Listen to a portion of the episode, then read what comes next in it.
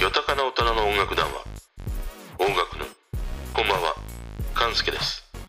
ここでは毎日通り過ぎてきた曲や新しく出会う曲など邦楽を中心に話題にしています。毎晩夜10時トークをアップしているので番組フォローよろしくお願いします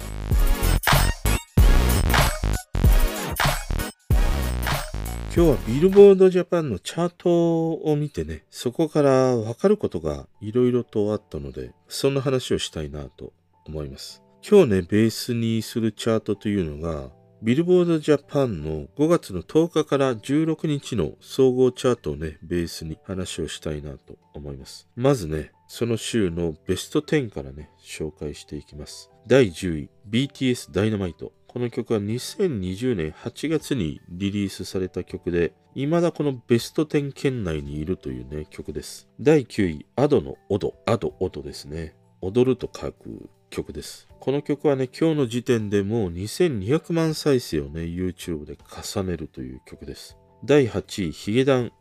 クライベイビー。この曲はテレビアニメ東京リベンジャーズのオープニング曲ですね。第7位、夜遊び、怪物。これもテレビアニメビースターズのオープニング曲です。第6位、有利ドライフラワー。これも長い。2019年にリリースされて3月の時点でストリーミング再生数が2億回を超えるというね。だからもう5月の時点では3億に近いようなね、再生を重ねてるんじゃないかなと思います。第5位、藤井風キラリ。これはホンダベゼルの CM 曲ですね。藤井風としては初の CM 曲だったりします。第4位、夜遊び、もう少しだけ。これは目覚ましテレビのテーマソングです。そしてここからがベスト3。第3位、TWICE、クラクラ。これはもう20のね、プロデューサーでおなじみ、J.Y. パークが作詞した曲です。第2位、HKT48、君とどこかへ行きたい。まあ、これの MV はね、JR 九州全面協力のもと、もう電車好きには見どころ満載な MV となってたりしますね。そして第1位。ねえ、なんでしょう。もうドラムロールが欲しいですね。第1位、平成ジャンプ、ネガティブファイターですね。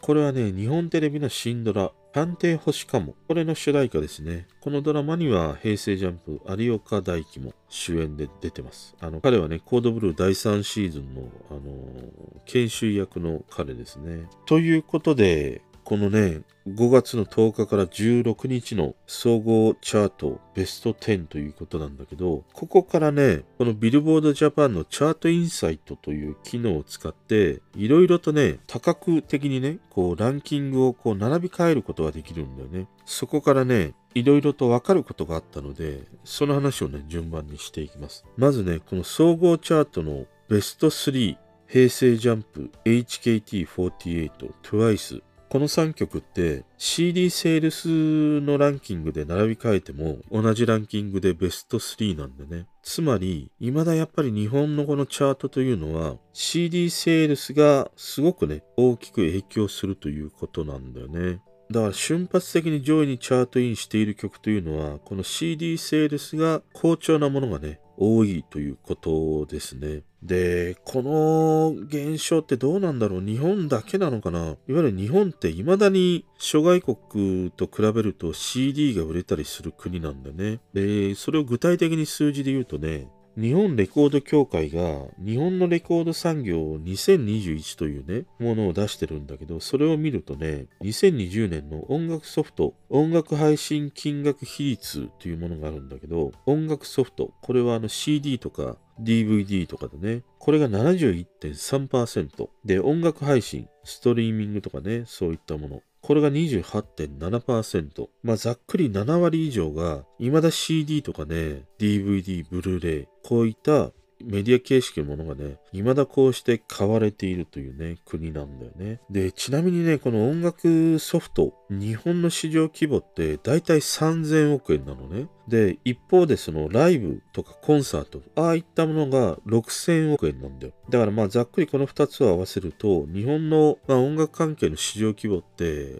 まあ大体9000億円と言われてるんだよね。で、またね、これにグッズの売り上げとかもあるからね。ただやっぱり去年はコロナの影響によってね、CD とかね、音楽 DVD、こういったものもやっぱりね、3000億円に届かないというね、こともあるし、まあライブなんかで言うともう6分の1だね。6000億円あった市場規模が1000億円程度しかね、達成されてないというね、ことだったりもするね。だからまあ海外から見ると、この日本のね、音楽の市場というものはものすごく魅力的に映るんだけども、ただ未だこの CD、音楽、DVD、こういったね、メディアが購入されているというね、なかなかに、まあ、ガラポゴスと言われるね、ものだったりしますね。ちなみにね、この日本の音楽市場規模って世界的に見ると第2位なんだよね。第1位がアメリカ、次いで日本、その次がイギリス、ドイツ、フランス、韓国、中国、カナダ、オーストラリア、オランダ、この順番でね、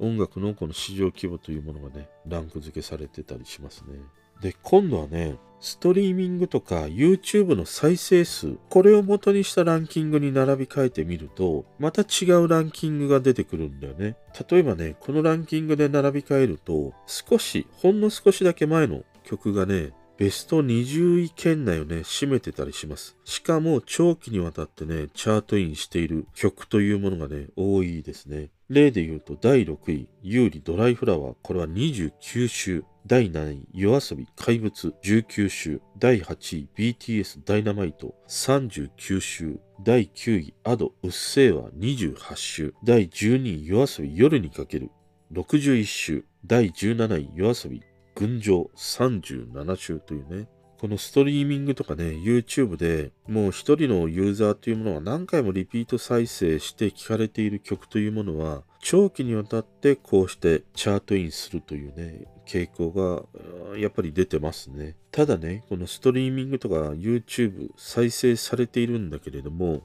これをね、また Twitter のツイート数というね、つぶやかれた、そういうランキングで並び替えてみると、ちょっと面白い現象があるんで、いわゆるさ、このツイッターでつぶやかれるっていうのは、まあそれだけ、なんて言うんだろう。新しい曲であればあるほど、いや、新曲出たよとかさ、この曲いいねみたいなことで数多くツイートされるはずなんだよね。にもかかわらず、例えば yoasobi の最新曲、もう少しだけ、この曲最新曲なんだけど、ツイッターのね、ツイート数のランキングに並び替えると42位なんだよね。で、この上位を占めるのが、平成ジャンプとかさ、ストーンズとかね、キンプリとか、いわゆるその、ジャニーズアイドル。まあ、ここら辺というのは、まあ、なんていうのはもう、その、組織的な、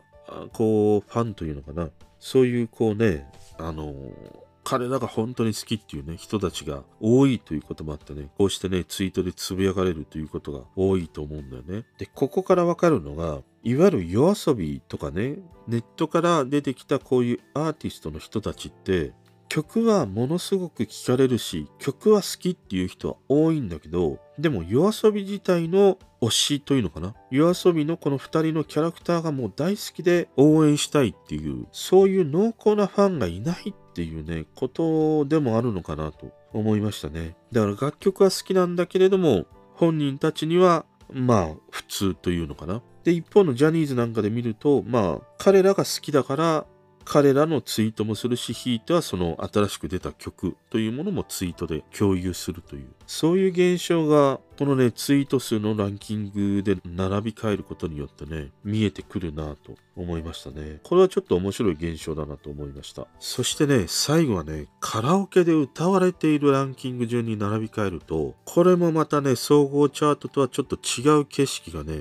ここにはあったりします。あの、最新曲とはちょっと違って、タイムラグがあるんだよね。だから、ちょい昔の曲というものが数多くね、ランクインしている。しかもそのランクインしている曲というのが、本当にもう長きにわたってね、チャートインしている曲に溢れているということなんだよ。例えばね、長きにわたってチャートインしている曲で言うと、このカラオケでね、歌われているランキング順にね、並び替えた時に、第7位、リサ、グレンゲ、108週、第8位、あいみょん、マリーゴールド、149週、第13位、ヒゲダン、プリテンダー、109週。そして最長のもので言うとね、第17位、米津玄師でも170週っていうことなんだよね。だから、このカラオケのランキングって、本当にその生活というのかな、日常に根付いている曲、真の意味でのヒット曲ということはね、言えるかもしれないなと思いましたね。で、このカラオケでこうやってね、チャートインしている曲の傾向で言うと、その口コミ的な要素がすごくあるのかなと思いますね。要は知人とか友人が歌っていて、今度は自分もその曲を歌ってみたいっていうね、その能動的なアクションが、こう口コミでね、広がっていくような、連鎖していくような、そんなものをね、あの、感じたりしましたね。で、もう一つこのカラオケのね、ランキングの上位を占めるのに大事な要素があって、歌いやすさっていうことがやっぱりあるんだよね。例えばね、この上位、ベスト10圏内に目を移してみると、第1位が有利のドライフラワー、第2位、アド・うっせぇわ、第3位、ディッシュ猫、第6位、川崎隆也、魔法の絨毯。もうここら辺の曲って若い人からおっさんまで幅広い層の人が歌える楽曲だったりするんでね。あとちなみにね、第9位にはさ、あの、高橋洋子、残酷な天使のテーゼがね、このカラオケのランキングではチャートインしているというね。あの他のチャートではさ、全然ランクインしてないんだけど、カラオケだけはね、高橋洋子がね、チャートインしているという。まあこれは映画の影響だとは思うんだけどね。そういう意味ではね、本当に真の意味でヒットしている曲をね、見極めるって言った時には、案外このカラオケのチャートというものがね、一番信用できるんじゃないかなと思いましたね。で、最後まとめとして、まず一つ目。日本の音楽チャートっていうのは未だこの CD セールスによってチャートがね、決められるということですね。その YouTube やストリーミングで再生数を重ねたとしても、瞬間的にはこの CD のね、セールスによって総合ランキングというものがね、決まってくるんだなということですね。で、二つ目としては、この長くベスト100圏内にね、とどまるという意味においては、やっぱりストリーミングとか YouTube での再生数、これをリピートされ、何回も何回も聞かれね、その再生数が多ければ多いほど、長期にわたってチャートインし続けるというね、そういう傾向がありますね。そして3つ目、まあ夜遊びに見られるような、いわゆるそのネット発のこういうアーティストの人たちというのは、案外その曲はすごくね、大好きなんだけど、その人自身、その人自身にはそれほどこう、濃厚なファンが実はついていないんじゃないかというね。そんなことが、このツイッターのツイート数のランキングで並び替えた時に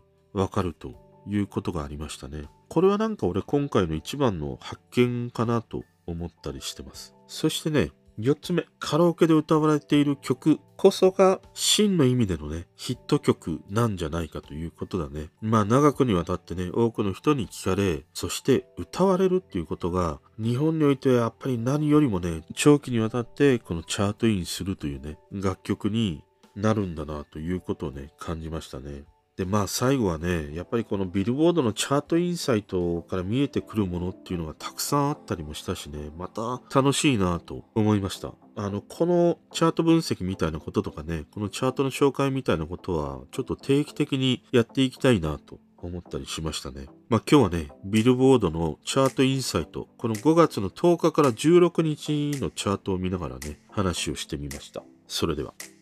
聞いてくれてる人とつながりたいから番組フォローされたら嬉しいし Twitter もフォローしてほしい。俺の知らない曲とか教えてもらいたいな。今日も聴いてくれてありがとう。